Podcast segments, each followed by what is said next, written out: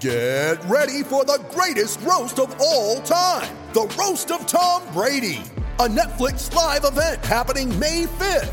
Hosted by Kevin Hart, the seven time world champion gets his cleats held to the fire by famous friends and frenemies on an unforgettable night where everything is fair game. Tune in on May 5th at 5 p.m. Pacific time for the Roast of Tom Brady, live only on Netflix. You ready? Showtime. On May 3rd, summer starts with The Fall Guy. Let's do it later. Let's drink a spicy margarita. Make some bad decisions. Yes. Audiences are falling in love with the most entertaining film of the year. Fall guy. Fall Guy. Fall guy. That's what the poster said. See Ryan Gosling and Emily Blunt in the movie critics say exists to make you happy. Trying to make it out? Nope. Because I don't either. It's not what I'm into right now. What are you into? Talking. Yeah. The Fall Guy. Only in theaters May 3rd. Rated PG-13.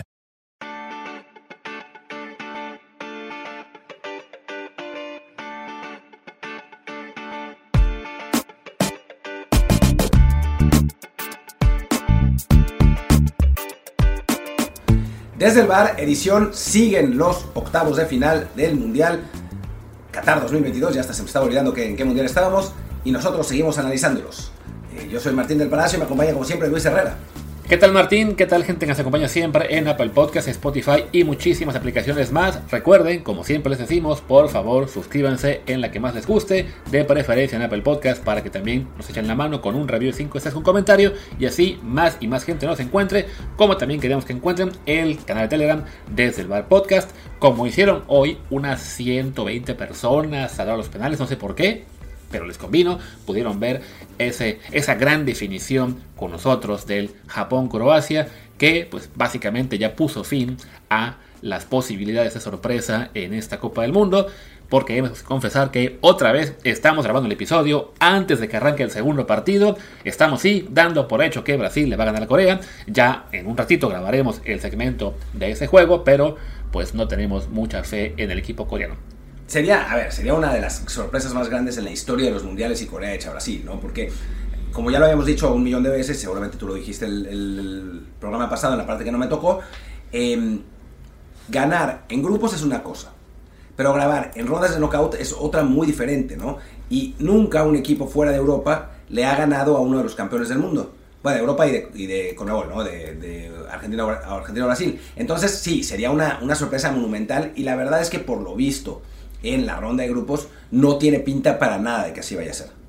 Sí, es eso, ¿no? O sea, allá, ya ayer lo detallábamos, lo hemos estado ahí también conversando en Twitter. Las muy, muy pocas sorpresas que se dan entre equipos aspirantes que echan a un contendiente tradicional es porque hay alguna circunstancia extraordinaria, ¿no?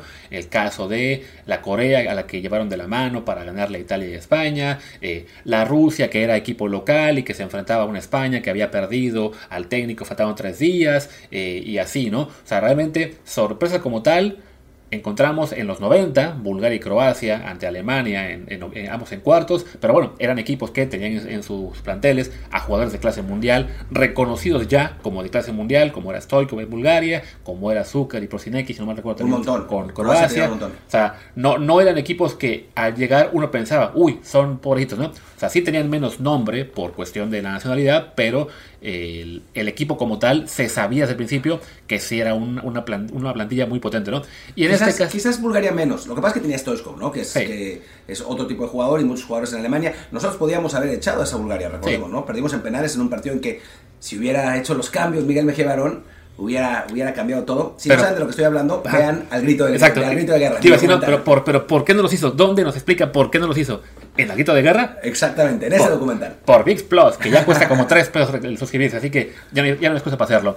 Eh, y bueno, el chiste es que ya regresando a este encuentro, pues bueno, Japón-Croacia, que es el que vamos a dar ahora, era el juego de octavos de final en el cual veíamos una mayor posibilidad, vamos a decir sorpresa, porque incluso en las apuestas sí estaba claro que para las casas Croacia el favorito, pagaba poquito menos de 2 a 1, Japón pagaba 4 a 1, pero bueno, por lo mostrado en la fase de grupos, por haberle ganado a España y Alemania, por haber ganado su grupo, de hecho, gracias a eso, pues Japón era como que la gran esperanza de quienes quieren ver una sorpresa, y en el primer tiempo, pues parecía crecer esa esperanza, luego de que tras un primer tiempo realmente flojito, o sea, de, control croata, pero muy pocas llegadas, el equipo nipón sube las velocidades el- al final, tiene muy buenos 5 minutos y mete ahí el gol del 1-0.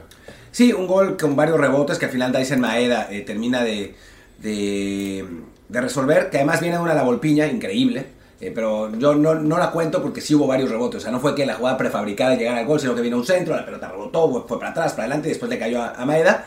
Y creo que a Japón le falta la, experiencia y la, madurez, ¿no? Porque el partido estaba precisamente como los japoneses lo hubieran querido, ¿no? Ganando 1-0 con la capacidad de echarse para atrás y de aprovechar los espacios de Croacia. Y muy poco tiempo después del, inicio del segundo tiempo, Perisic empata con un golazo de cabeza, realmente un golazo, una clínica de cómo se debe rema- rematar de cabeza un, balón. Eh, ya veía que alguien en Twitter decía que el portero eh, croata no el portero japonés no recorrió y era como ahora en México, a partir de que Martinoli dijo esa mamá de los recorridos, quieren todos que los, los porteros corran después de, de cada remate, de cada disparo. Eh, y no, bueno, el remate de, de fue espectacular, el portero se pudo aventar pues dentro de lo que pudo y empató. Así, así Croacia, ¿no? Japón que hubiera podido pues manejar mejor el, el resultado, pues resulta que de pronto se encuentra con un 1-1 y a partir de ahí hay unos 10-15 minutos en que los dos, equipos eh, atacan y después entra el sacatismo de, de no perder el partido al final.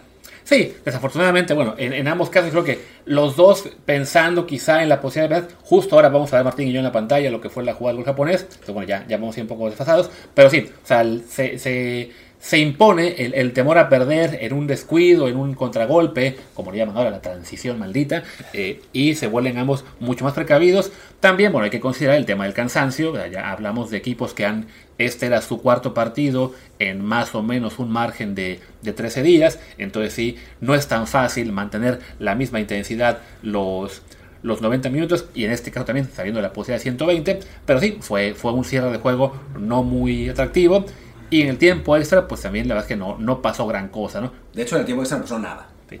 Estuvimos platicando del, del siguiente mundial y de lo que puede ocurrir. Eh, justo aquí estamos viendo ahora la, la repetición de lo que fue la mejor jugada de después del 1-1, un disparo de. ¿Qué, qué fue de Perisic? Si no me Fue de- yo creo que fue de Modric, ¿eh? Sí, porque sea de Modric a 62, que Gonda ahí sí muy bien eh, interviene. Después ahora tenemos aquí una descolgada en la cual el disparo se va desviado. Sí, a partir de ese, de ese tiro de Perisic, de, de- perdón, de Modric, porque además antes Japón había intentado un par de veces también eh, sin mucho éxito, pero sí, a partir como del 70, ya. Sí, o sea, le pararon. de hecho, el resumen del partido salta directo de esos dos disparos hasta el final tiempo extra y luego un disparo de, de Mitoma que para bien el portero, ¿cómo se llama? Li- Livakovic, Livakovic. El, el croata. eh, y eso, es- eso es todo, literalmente eso es todo lo que muestra el resumen de los tiempos extra, ¿no? Y aquí ya llegamos a los penales donde, pues sí, desafortunadamente para Japón se notó la fortaleza mental de un, mental, perdón, de un lado y otro. Los japoneses creo que todos, salvo el que la metió, realmente cagados, hasta el portero. Y los croatas, pues con una personalidad distinta, ahí sí, este, aprovechando muy bien sus, sus opciones. Fallando uno porque se pasó de sobrado. Se pasó. Eh, ¿Quién fue Brozovic? Eh, no, no fue Brozovic, fue... ay, Aquí lo tenemos. El que, búscalo. el que lo falló fue. Tan, tan. Libaya. Libaya.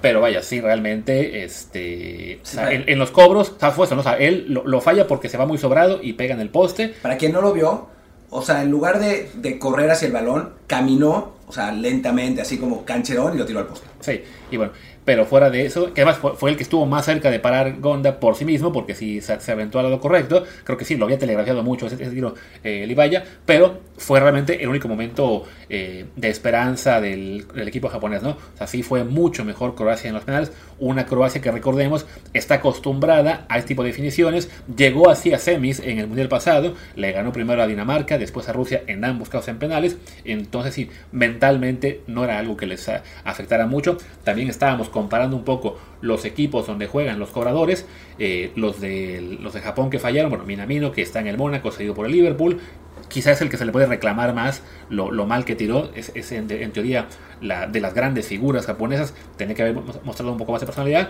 luego Mitoma que juega en el Brighton, eh, Asano que juega en el Bochum, bueno, están en equipos de medianos a pequeños en sus ligas. Del lado, en cambio, de Croacia, pues un Plasic que está en el Torino, un Brozovic que está en el Inter y un Pasalic que está en Atalanta. El que falló, que fue Libaya, bueno, él sí aún juega en Croacia. No creo que dure mucho ahí, ya tenía que pasar a otra parte. Pero vaya, en general sí, este, pues un desempeño mucho más, eh, mucho más serio y como dice Martín, creo que en Twitter, demostrando que los penales hace mucho que no son una lotería. No, a mí me recordó mucho esta serie de penales a las series de penales que vivíamos en los 80s y 90s de México. Sí. ¿No? O sea, eh, tres tiradores japoneses que los tiran muy suave, muy telegrafiado, que lo saca muy bien el portero de Libaya. Sobre todo el primer penal de Miramino es terrible. Los otros dos son mejores atajadas de Libaya. De hecho, la segunda ajusta. eh, o sea, creo que piensa que va a ir más arriba. En el momento que ve que va raso, ajusta en vuelo. La verdad es que es, es una bonita parada esa. Eh, pero sí, disparos muy flojos. Y del otro lado, seguridad absoluta, ¿no? Pam, pam, pam. eh, los, los tres japoneses tiraron bajo, tiraron raso. Los, los croatas tiraron arriba.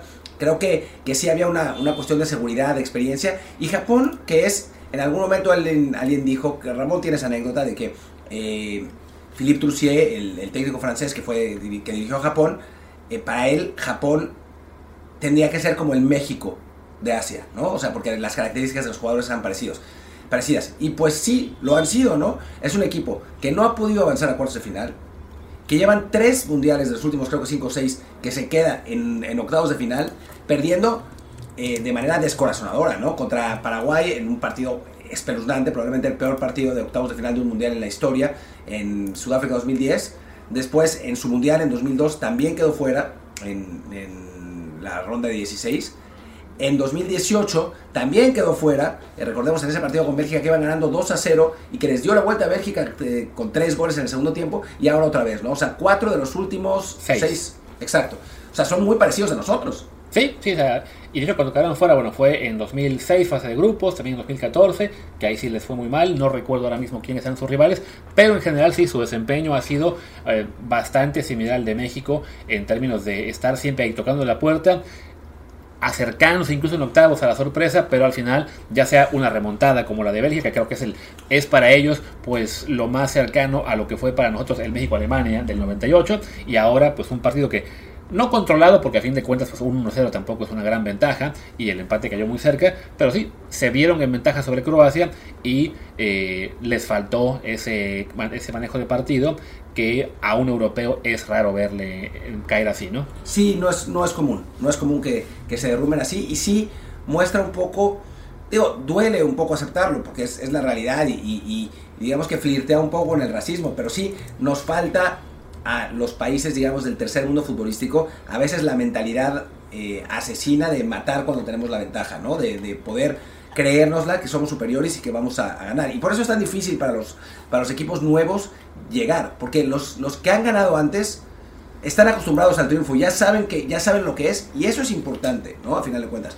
Y en el caso de Japón, pues es un equipo que tiene esa barrera mental, la misma que tenemos nosotros y que pesa. Yo vería perfectamente, si a nosotros nos hubiera tocado jugar con Croacia en esta ronda, vería este escenario igualito. Sí, sí, quizá por experiencia ya digamos de que lo, lo hemos vivido más veces, que hemos estado en más, más en octavos, hemos tenido más series de penales Y hemos ganado más a Croacia. Y a Croacia, o sea, habría una chance un poquito mayor, pero sí, la verdad es que también el escenario que dice Martín es muy factible. Lo que sí se puede decir a favor de Japón es que ellos esa barrera, digamos, en cuanto a depor- deportiva, de, formación, de tener también ya más experiencia en grandes instancias, bueno, la están empezando ya, digamos, están dando pasos para superarla, como mencioné, pues, con el tema también de la exportación, ¿no? O sea, esta plantilla japonesa ya era una, una plantilla de gran mayoría en clubes europeos, dos de ellos en equipos top, o sea, no es tan completa como la marroquí, que fue la, la que hemos visto con mejor este, desempeño en esta Copa del Mundo en cuanto a equipos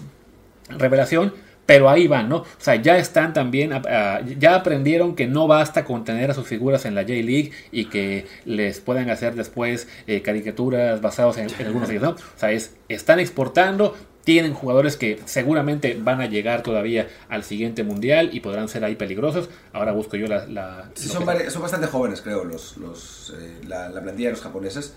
Eh, y bueno, lo que, lo que busca Luis es eso. Y también hay otra cosa que me parece que es, que es importante hablar, que es la gente dice, no, bueno, Estados Unidos va a llegar al, al próximo mundial, seguro a cuartos o semis. Es que no es tan fácil. O sea, romper la barrera de los octavos de final para un equipo que no es europeo o sudamericano es muy difícil. O sea, siendo local, sí se ha podido, o sea, lo hicimos nosotros, sin ir, sin ir más lejos, eh, pero en realidad yo no, o sea, cuando, cuando los, los gringos y eso, o, o los mexigringos dicen, no, bueno, pero no importa la eliminación de Estados Unidos, porque en cuatro años es su mundial, es que en cuatro años pueden pasar mil cosas. ¿no? O sea, nosotros teníamos lo mismo en 2010 y pensábamos, no, en 2014 va a ser nuestro mundial. Y de todos esos llegaron dos. No, llegaron más. Dos. Más. O sea, yo hice la o sea, llegaron como seis.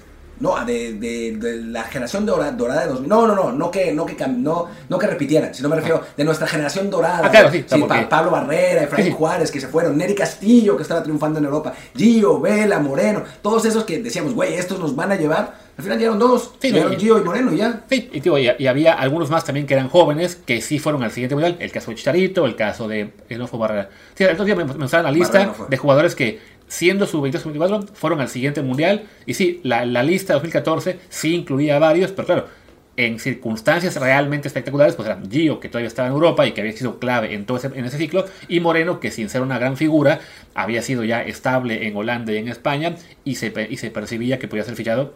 Se cayó eso por la lesión, con un club más grande, ¿no? Y Chicha que fue suplente. Sí, este, pero bueno, el caso de Estados Unidos es, pueden pasar muchas cosas. Sí creo que cuando decimos, yo os lo digo yo, ¿no? Que tienen una perspectiva eh, mucho mejor que la nuestra, eso implica, ok, a ellos les puede ir mejor que a nosotros. Creo que es lo que va a ocurrir, pero me refiero que ah, pues, a lo mejor ellos llegan a octavos de final y nosotros a 16 o a lo mejor ambos a octavos, pero ellos con un punto más. O sea, hasta ahí. Y que nos van a ganar seguramente, creo yo, en más Copas Oro y lo que ustedes quieran, ¿no? Pero fuera de eso, no es para decir, ah, como, como van mejor que nosotros, van a llegar a la final o a semis. No. Ese sí es un salto cualitativo mucho mayor que es casi imposible dar en, en, una, sola generación, ¿no? O sea, si siguen produciendo jugadores y creciendo y exportando y comprando clubes europeos, a lo mejor en alguna época nos toca ver que sí se hagan una potencia, pero no va a ser algo que pase de un ciclo para otro. Es que las barreras psicológicas y, de, y, de y de calidad, perdón, son muy grandes en el fútbol. O sea, la gente no las, no las quiere ver, pero, pero existen y, digamos que tienen que ver con la costumbre de ganar y la calidad para ganar, ¿no? O sea, ¿por, por qué el Real Madrid gana luego partidos que no tendría nada que hacer? eh, ganando. Porque sus jugadores mismos ya están acostumbrados al triunfo, ¿no? A Zidane de técnico, eh, Benzema que ha ganado mil veces, Modric, ¿no? O sea, son jugadores con, con ya la experiencia de ganar. Y en el caso de los croatas pasa lo mismo en este partido contra Japón. Y en el caso de o sea, si por ejemplo Bélgica, que fue un equipo de mierda totalmente, hubiera llegado para jugar contra Japón en octavos de final, yo estoy convencido que hubiera pasado lo mismo. Sí. Bélgica pasa igual, aunque, aunque haya jugado tan mal en, el, en la fase de grupos, porque hay una cuestión, eso, de, de costumbre de victoria, ¿no? Que, pues que los equipos como los nuestros lamentablemente no la tienen. Y eso incluye México, incluye, incluye Japón, incluye Estados Unidos. Y es por lo que platicábamos también en un nivel un poco inferior lo que pasó con Canadá, ¿no? O sea, todo el mundo, no, es que Canadá, esta generación joven, sí, pero nunca han jugado un mundial. Claro. No saben lo que es. Y pues encuentran eso, ¿no? Sí, no, digo, y ya revisando el plantel de japonés y viendo lo que fue el 11 inicial y los suplentes, no habrá tal, o sea, no es tanta la camada de jugadores jóvenes que se pueda mantener en, una, en un prime de aquí a cuatro años, ¿no? O sea, sí va a estar Takefusa Kubo, que bueno, es, es el jugador por el que María estaba esperando un buen rato y no, no tenía el salto. pero No, y en el Mundial el Mundial no, verdad. no- no tuvo gran cosa. O sea, estuvo sí jugando, por ejemplo, aquí veía yo en el o sea, Tumiyasu y estuvo también jugando alguno más de los jóvenes. o sea. Doan, que fue para mí el mejor jugador de. Japón. Pero buena parte de la base que, que fue titular en este mundial ya son jugadores que van a llegar al siguiente con más de 30 años, ¿no? Entonces, es parte de. Están exportando, están siendo eh, ya más competitivos, pero también viene ahora una renovación que va a obligar a que, que no les pase lo que le pasó a México, ¿no? De que, ah, tenemos muchos en Europa y van a ser los únicos y en el siguiente ciclo no hubo nuevos, ¿no? O sea, esta exportación no, no basta con una sola camada o dos, es seguir vendiendo, seguir vendiendo para que de los como 10 jugadores que son ahora mismo, que ya están en ese rango de 29, 28 para arriba, pues bueno, se van a ir la mayoría, tiene que llegar un nuevo grupo, ¿no? Sí, totalmente. Digo, no sabemos cómo, cómo viene la siguiente generación japonesa. La verdad es que no. Nuestro conocimiento del fútbol de Japón, pues no es tan, no, no es tan grande. No sabemos si la nueva esperanza japonesa va a llegar. Los que sí tienen una renovación grande, y ahora lo estás poniendo, es Croacia, ¿eh? O sea, nosotros hablábamos de la generación vieja y eso, pero al final de cuentas, de la. Yo lo estaba leyendo antes, de la mm, generación ilustre de los últimos dos años, eh, del llegó a la final el mundial anterior y que además habían jugado 2000, 2014, que eh, pues en teoría eran favoritos en el grupo, que era el que nosotros les ganamos, solo sobreviven 8 o 9 jugadores. Los, ocho, los otros son, digo, o jugadores que no habían estado pero que tienen alguna edad, o eh, realmente jugadores novatos. Sí, tío, o sea, sí estoy viendo ahora de que en este 11 eh, es aún un 11 veterano, eh, pero vaya, es, un equipo que poco a poco está todavía... De entrada, el, grupo veterano se mantiene en gran nivel, ni se diga el caso de, de Modric, eh, para destacarlo, y aparte sí, está mucho más claro que también viene ya una generación eh, no tan joven como a lo mejor se quisiera, o sea, viendo ahora que llevaron apenas a... Bueno, llevaron a 4 sub-23, que no es poca cosa comparado con los 0 que llevó México, pero sí, es, un grupo que incluye en este momento a 1, 2, 3, 4, 5, 6, 7, 8, 9, 10 jugadores que van a tener 30 o menos, eh, bueno, más bien, abajo de 30 en el siguiente mundial, y claro, siendo Croacia, ahí sí tenemos muy claro que jugador que saquen va a seguir siendo exportado a la primera oportunidad a mejores clubes en Europa, ¿no? O sea, no hay un riesgo tremendo de que un jugador bueno croata se quede en su país de salvo porque él quiera realmente estar ahí o porque ya regrese a sus últimos años. Pero mira, si analizamos, por ejemplo, Kovacic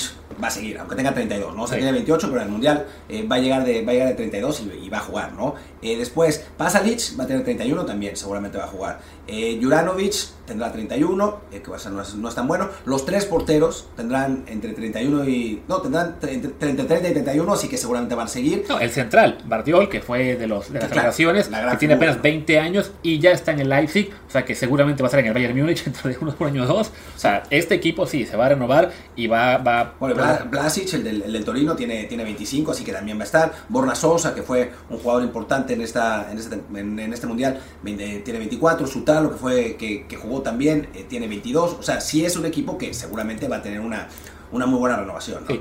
Me, me, sorprende que el portero Livakovic nunca ha salido del Zagreb, aunque creo que eso ya va a cambiar muy pronto. Porque sí, este, tío, ya tiene 27 años, que bueno, para un portero aún es joven, pero sí es curioso que de él realmente no sabíamos mucho no. previo a la Copa del Mundo. Y yo discutía con Martín que, bueno, ahora que ha quedado fuera eh, Chesney y que según las reglas de la FIFA, un portero que solo juega cuatro partidos no puede ser el mejor portero del mundial, pues ahora, como le pasó a Memo el, el, pasado. No son las reglas, son las reglas no escritas. Claro. Entonces, bueno, entonces ahora Livakovic, que ya va por el quinto y que paró tres penales en esta tanda, pues, y que además ha recibido únicamente dos goles en esta Copa del Mundo, en los cuales no tuvo absolutamente ninguna culpa, pues es el frontrunner para hacer el guante de oro de este mundial. Corte A se lo dan a Allison. Claro, es muy, es muy factible, ¿no? Pero bueno, el chiste que ya creo que nos extendimos demasiado con este partido. Básicamente, Croacia gana bien, gana por ser un, un plantel más experimentado, con mejor fortaleza mental. Va a ser un rival duro para, suponemos, Brasil. En un minuto o dos van a ustedes escuchar ya el resto de, del programa. Pero, de todos modos, de los ocho que van a sobrevivir, asumiendo que no habrá sorpresa tampoco este, el, los juegos de, del martes, es quizá al que vemos con menos posibilidad de ser campeón del mundo. ¿Quién?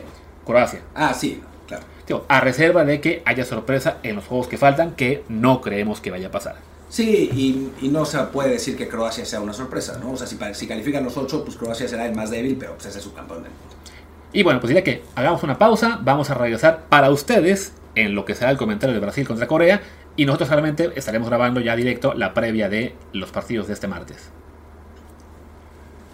Pues estamos de vuelta con el segmento que básicamente es lo que habíamos grabado hace unos días para Argentina-Australia y tuvimos que cambiar porque Australia dio más alta de esperada. Pues ahora sí, Brasil le está ganando a Corea 4-0 al medio tiempo y estamos adelantando la grabación porque ya queremos dejar esto listo de antes y pues no creemos que vaya a haber una remontada coreana, francamente. No, no, no, francamente no. Lo que vimos en el primer tiempo, que es donde estamos grabando, pues no da lugar mucho a dudas. Si llegara a remontar Corea, bueno, pues volvemos a grabar, ni modo. O sea, creo que valdría la pena, pero este Brasil, más allá de cómo termine el partido, que a los brasileños les interesa que termine por lo menos 7-0 para romper el, pues el récord de más goleada en rondas de knockout de los mundiales, que lo tienen ellos, pero en contra. Exactamente. que los golea Alemania. Quién sabe, porque luego aflojan los equipos, pero lo que se vio de Brasil fue fran francamente espectacular. Sí, no, es que o sea, un equipo que se había visto, digamos, limitado por el buen trabajo defensivo que le hicieron Serbia y Suiza en, el, en la fase de grupos, y ante Camerún, un poco de mucha mala suerte en un juego que pudieron haber ganado con claridad. Y con suplentes. Ajá, y con suplentes. Y ya después Camerún mete el gol al 90 y pico, pero en realidad no, no fue un reflejo de lo que pasó en todo el partido. Pero bueno, hoy ya Brasil, como hemos reiterado en el, creo que en el mismo programa de hoy que empezamos hace rato, en Twitter también un montón de veces y también en otros episodios, pues se está viendo la verdadera diferencia entre potencias y aspirantes. Y además Brasil está aprovechando pues que le toca a un rival que no ha sido tan cerrado a la defensiva como muchos otros en este mundial u otros. ¿no? Muy inocente la, defensiva coreana, la verdad es que eh, platicaba yo con, tengo un grupo con unos amigos uruguayos en WhatsApp y, y, platicaba con ellos y les decía, bueno, si esto les, le hubiera pasado a Uruguay, que recordemos que quedó fuera del grupo de Corea, eh, hay suicidio colectivo. Dicen, no, no nos, a nosotros eso no nos pasa. Terminamos con seis el partido, pero cuatro goles en el primer tiempo no nos hacen. Y es la realidad, ¿no? O sea, a esta selección coreana sí se le notó una falta, una inocencia y una falta de competitividad. Y, y bueno, se nota ahí la diferencia entre los, los verdaderos jugadores top y jugadores que pueden, pues, competir en circunstancias específicas, pero no a la hora de la verdad, ¿no? Sí, una Corea que bueno, dio un gran, uh, tuvo un gran desempeño en la fase de grupos al echar a Copa a Portugal. También una Portugal con suplentes, como ha sido ya eh, el leitmotiv de la tercera jornada de grupos. Y un partido raro además en el que seguramente Corea no merecía ganar, pero la única jugada que hizo Son en todo el mundial eh, terminó, terminó ganando ese partido. No sé, o sea, sí. Es, era, habíamos hablado de los equipos que menos habían merecido calificar y coincidíamos que Australia y Corea eran 1 y 2 y Polonia era 3, ¿no? Y pues así les ha ido, ¿no? Australia mejor, sorprendentemente. Sí, y además, bueno, Corea, recordemos que también tuvo la, la fortuna de, en su grupo se le, se le acomodó todo. Primero, un juego ante Uruguay que había sido horrendo, en el que ninguno pudo tirar a gol, que ahora hará que los uruguayos estén... Eh, arrancándose los pelos aún con más fuerza por no haber sacado el partido ahí. Después una derrota ante Ghana, que además fue merecida. Y sí, la, les, les, les, ayudó la, el sorteo al mandar al, último juego a una Portugal que, además de suplentes, bajó la intensidad en el segundo tiempo y les permitió la remontada, ¿no? Pero la verdad es que sí, este equipo coreano, pues era de los más débiles de esta fase de octavos de final. Habíamos sido precavidos en los pronósticos, yo puse lo que 2 a 0, más que nada pues por pensando en que, ok, es una ronda en, lo, en, que los equipos más débiles se portan un poco más defensivos, se lanzan más a cuidar el 0-0, lo que México hizo básicamente hace 4 años ante Brasil, que les aguantó el 0-0 todo el primer tiempo y ya fue cuando se acabaron las piernas que Brasil metió los dos goles. Un partido parecidísimo al de Argentina, de, sí. esta, de, de este mundial. Quizás mejor actuación de México ante Brasil en aquel, en aquel partido que la nuestra ante Argentina, pero, pero muy parecido. Sí, y bueno, pues a, Corea la verdad es que no, no le dan en este caso ni la pues ni el parado defensivo, ni el que a sus jugadores, ni mentalidad, lo que ustedes quieran, se viene abajo muy rápido. También una Brasil deseosa de mostrar por qué se le considera candidata. Eh, se habían quedado con ganas de meter goles en, la, en la fase de grupos, apenas habían hecho tres. Y ahora, pues como dice Martín, ¿no? Tienen esa motivación de a lo mejor romper el récord que ahora mismo está en contra de ellos. Y además la tranquilidad, e insisto, no sabemos aún qué va a pasar en el segundo tiempo, pero es lo que imaginamos, de que el rival enfrente no es Uruguay, como decía antes, de que los agarran a patadas y la, y, y, y ya le tienen que bajar a la intensidad, sino que aquí es una Corea que se lleve 4, 6, 8 o 10, va a seguir jugando con le podemos decir ingenuidad o bien por lo menos lealtad, este, lealtad ¿no? O sea, no, no, va a agarrar a patadas a Brasil por, para dar una goleada, ¿no? Entonces, por ahí, después de este esta grabación, que insisto, no va al medio tiempo, a lo mejor vemos otros cuatro goles, a lo mejor sí, Brasil decide tranquilizarse, pero pues sí, ya no, no esperamos ninguna reacción coreana, francamente. Sí, yo vería, eh, si fuera Uruguay, a Valverde llevándose la rodilla de, de Rafinha, digo, para que no sea un jugador del Real Madrid, a Bentancur con un codazo en la, en la cara de alguien, a Luis Suárez mordiendo a Neymar, no sé, ¿no? Pero los coreanos se lo van a llevar con, con mucha calma, la verdad. Y, sí, y bueno, y ya nada más para cerrar, lo que vemos, lo que hemos comentado tanto en otros episodios, como creo que también lo hicimos más adelante en lo que van a escuchar en unos minutos,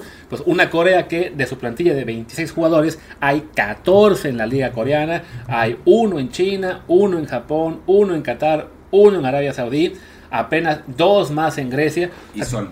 Y son, ¿no? o sea, ahí lo que hemos insistido, lo que es la importancia de tener jugadores ya en, en, ligas más importantes, los pocos que tienen ellos fuera, pues sí, son en el Tottenham, que es el, el principal referente, este Juan Hichan en el Wolves, hay un par en, en, en, Alemania, otro en el Napoli, este defensa Kim Min Jae, y en el Mallorca Lee Kang In, que es una de sus grandes promesas, eh, que estaba, pero que todavía no acaba de explotar. Bueno, pues se está notando ya esa diferencia de planteles con una Brasil, que pues ni para qué hacemos el recuento, tiene jugadores en equipos tan grandes como Pumas de la UNAM. Claro. ¿Qué, ¿Qué, más iba a pasar, no? Sí, sí, sí, la, la realidad es que Pumas obviamente ha inspirado a Dani Alves para gritar desde la banca, ¡Corre Neymar! ¡Corre también Richarlison! ¡Goles, goles! Y pues es el, es el resultado de, Brasil, ¿no? Sí, ¿no? y esperemos, que ya ustedes nos podrán contar más al rato, eh, que veamos a, Dani Alves un, ratito en el segundo tiempo, pues para poder decir, un jugador de Pumas estuvo en la goleada más grande de la historia de la Copa del Mundo. Y pues ya, no queda mucho más que decir, hacemos una pausa y regresamos con lo que ya es la previa de los juegos de este martes. Pues ya está, regresamos después de hablar de lo que fue este Brasil-Corea, que, insistimos, esta parte la estamos grabando antes de que empiece, pero estamos casi tan confiados de que, pudimos haber dicho, oh, después de esta gran victoria brasileña, pero sí, bueno, ya esperemos que no tengamos que repetir todo el programa. Partidos de este martes, ya se cierran los octavos de final. Vamos a tener el duelo Marruecos contra España y el Portugal contra Suiza. Dos partidos en los cuales, pues la verdad, ni Martín ni yo esperamos una gran sorpresa, pero igual que hablar de ellos. A ver, es que son. A ver, no, no esperamos sorpresas, pero creo que van a ser partidos que no van a ser el Inglaterra-Senegal, Sí. ¿no? O el Francia-Polonia. Creo que van a ser partidos complicados para ambos. En el caso de España, digo, sabemos que le ganaron 7-0 a Costa Rica, pero bueno, esta selección costarricense tan rara, eh, creo que no, no es un, un buen parámetro. Y los otros dos juegos los sufrió la selección española, ¿no? Y más allá de, de la enorme ventaja en cuanto a posesión y, y la, el- la movilidad de sus jugadores, y Pedri, Gaby y eso, no se vio tan imponente como lo habríamos supuesto después de aquel, de aquel primer partido. Y la selección marroquí se ha visto bien. Sí. O sea, esa es la realidad. Entonces, eh, creo que, que puede ser un, un lindo partido con, con España de favorito, ahora lo analizamos más a fondo. Y después, los suizos siempre son una patada en, las, en los bajos, son difíciles de, de ganarles, son, son equipos que, que, que oponen resistencia contra un Portugal que por culpa de su técnico pues no maximiza el talento que tiene, que tiene en cuanto a jugadores en cancha, ¿no? Entonces tampoco creo que vaya a ser un partido fácil para los portugueses. Sí, dicho esto, eh, Suiza, si bien suele ser eso, ¿no? Un equipo realmente muy pesado, muy complicado para la mayoría de sus rivales. Es raro, salvo lo que fue esa eliminación sorpresa a Francia en la pasada Euro, año pasado, ah, año pasado, que este que dé el salto adelante, ¿no? Por ejemplo, en Copa del Mundo nunca hay llegado más allá de octavos. Sí llegó a cuartos, pero hace muchos años. Sí, hablamos de que eso fue ya en, en su mundial en 54, ¿no? Época moderna, eh, lo que desde, el 94, ahí se quedaron en octavos, no calificaron en 98 ni 2002, octavos otra vez en 2006, en 2014 y 2018, en 2010 ni siquiera pasaron de grupos, o sea, es un, es un equipo rocoso eh, que ya dio su sorpresa grande a Francia el año pasado en la Euro, pero fuera de eso no tiene ni un solo resultado destacado en la historia. No, y los han eliminado equipos que pues, tampoco digas. En, o sea, en 2006 lo elimina Ucrania en penales. En el mundial pasado lo elimina Suecia, que tampoco es que digas. Que debió ser México. Sí, bueno, que debió haber, haber sido México. En 2014 ya no me acuerdo quién, quién vota Suiza en, en cuartos, pero bueno, no tenemos En octavos en- con Suiza, ahora ha sido, ahora vamos a verlo. Los echa Argentina. Ah, sí, ese partido, ese gol de Di María al final. Sí. Eh, Así que a lo mejor ese partido puede ser la expectativa más eh, optimista que tendríamos de los suizos, ¿no? Complicar realmente a Portugal, incluso forzar un tiempo extra, pero por plantel, la verdad es que sí, el equipo portugués luce extremadamente superior. muy superior. Pero bueno, es que Fernando Santos es. Es, es el tipo que menos. Es como el Tata Martino portugués, ¿no? Sí. Eh, menos, de menos transmite. El problema es que pues nosotros no tenemos ni a Bruno Fernández, ni a Cancelo, ni a Cristiano, ni a nadie, ¿no? Entonces, bueno, pues. Aparte, una ventaja para Portugal extra es el hecho de que en el juego contra Corea, que cerró la fase de grupos, pudieron descansar a casi todo su equipo A y en cambio Suiza pues tuvo que jugársela hasta el final contra Serbia.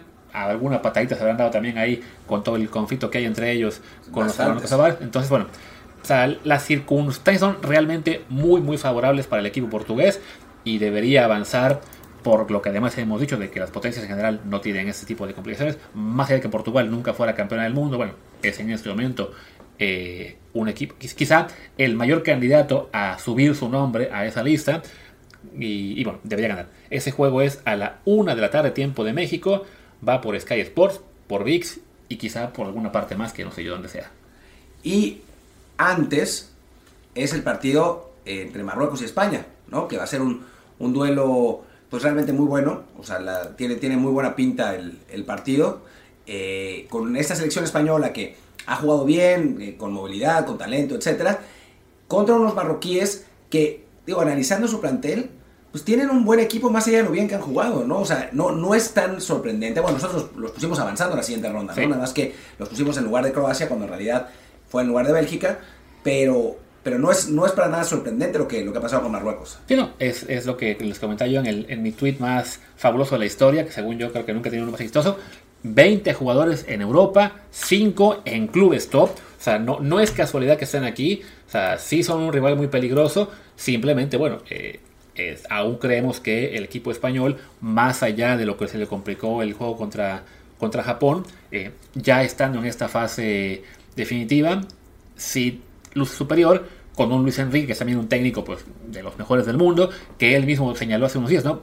Yo trabajo mejor cuando estoy contra la pared o cuando estoy este, preocupado y, y vaya, este juego sí es, es importantísimo para ellos. O sea, no espero ninguna desconcentración ni ninguna circunstancia extra como le pasó a la España de hace cuatro años que, que, hay ante Rusia, ¿no? O sea, en este caso, si bien los marroquíes, pues por, por plantel y por el desempeño que se les ha visto en este mundial, pueden dar mucha lata, eh, me cuesta trabajo pensar que les alcance para echar un equipo español que está pues para pensar, no sé si en que ser campeona del mundo, pero sí que en un partido eh, eliminatorio te puede echar al que sea. No, bueno, a ver, a mí no me parecería descabellado que España sea campeón del mundo. No lo veo tan probable, veo mejor, a equipos mejor, ¿no? Eh, sobre todo Inglaterra, Francia y Brasil, que creo que son los tres que están mejor. Pero fuera de ese primer grupo, creo que España puede estar para, para hacer el partido a quien sea y, e incluso contra alguno de esos tres poder ganar, ¿no? En un, en un buen día. Ya lo vimos contra Alemania, que ya sabemos lo que pasó con Alemania, pero dentro de todo, curiosamente, el único partido donde Alemania fue manifiestamente inferior a su rival fue ese partido contra España. Lo que pasa es que perdió los otros dos. No, bueno, perdió, perdón, solo contra Japón y después le ganó a Costa Rica. Pero, pero sí España, sobre todo por grandes lapsos en el primer tiempo, fue bastante mejor que Alemania, ¿no? Y eso es una, una buena base en la que por la que, de la que construir. Después contra Japón me parece que los traiciona la parte mental. O sea, un equipo, es un equipo muy joven, más allá de algunos eh, futbolistas como digo, los que sabemos, ¿no? Busquets, eh, Alba, Morata, etc. Pero es un equipo que en general la base es muy joven y entonces, pues se encontraron ante la adversidad por primera vez y les costó mucho trabajo. Creo que es una buena llamada de atención lo que les pasó en esa, en esa fase de grupos, como para que no les vuelva a pasar contra Marruecos. Eh, pero, pero sí creo que, que, es un equipo con, con, la calidad y el talento de, de pelearle a quien sea. Dicho esto, esa juventud pues también les podría jugar una mala pasada si les, se les ponen las cosas difíciles contra los marroquíes, aunque yo no creo que pase. Sí, y vaya, de lo que destacaba de Marruecos, que tiene a 20 juegos en Europa y 5 en equipos top, pues hago ahora la cuenta de España y tienen en equipos top, top, 15 y estoy dejando fuera a los 3 de Atlético, porque en este momento está, digamos, de bajada y de todos modos...